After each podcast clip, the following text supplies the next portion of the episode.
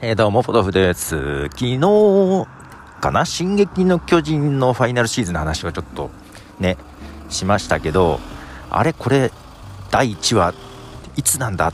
どこなんだ？みたいな話をしたと思いますが、ピエール加藤さんからですね、あの、それについて解説してる YouTube のリンクをいただきました。ってことは私だけじゃなかったんですね、そういう疑問を持ったのは。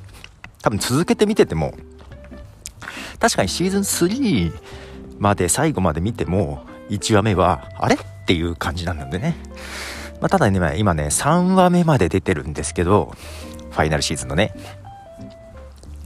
3話目でああこういうことねっていうのはちょっと分かりましたね。うん。あこれがこっち側の視点からなんだっていうね。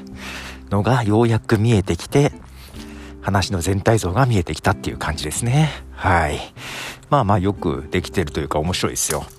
で、なんかちょっとそういうのを見てたら、知らなかったんですけど、ハリウッド版を作るんですね。進撃の巨人の。実写だよね、多分もちろんね。で、やっぱり日本版の進撃の巨人の映画、実写映画は、やっぱり不評だったみたいですね。私だけじゃ。っていうか、リヴァイ兵長はいなかったんだね。っていうか、オリジナルキャラが結構多いんだね、映画のね。どうもあの原作者の要望でなんか少しオリジナルと変えるようなことになってしまったようなんですね。うん。で、ああなったのかと。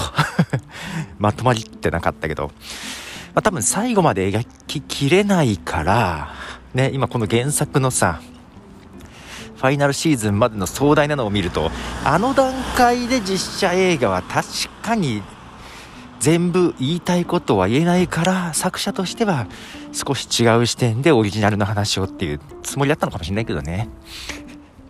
けどハリウッド版はもうちょっと時間も経ってるしどれぐらい原作に沿るのかな？どうかなっていう感じですが。けどあれですね。プロデューサーが3人名前が挙がってたんですけどその中の一人にマシオカがいましてですねマシオカってあれですえっ、と、海外ドラマのヒーローズで、やたーっていう人ね。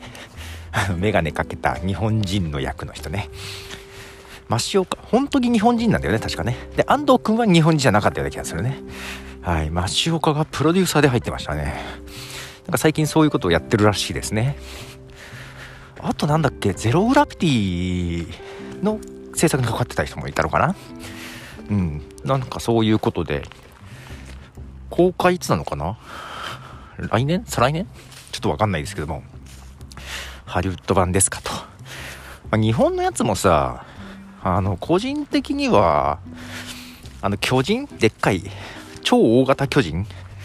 の、まあ、映像というか、それはね、悪くなかったと思うんだけどね。ストーリーがね、ストーリーがちょっとね、まあ、ちょっとどうなるんでしょう、ハリウッド版という ところで 思ったりしておりますということでポトフでした。じゃあね。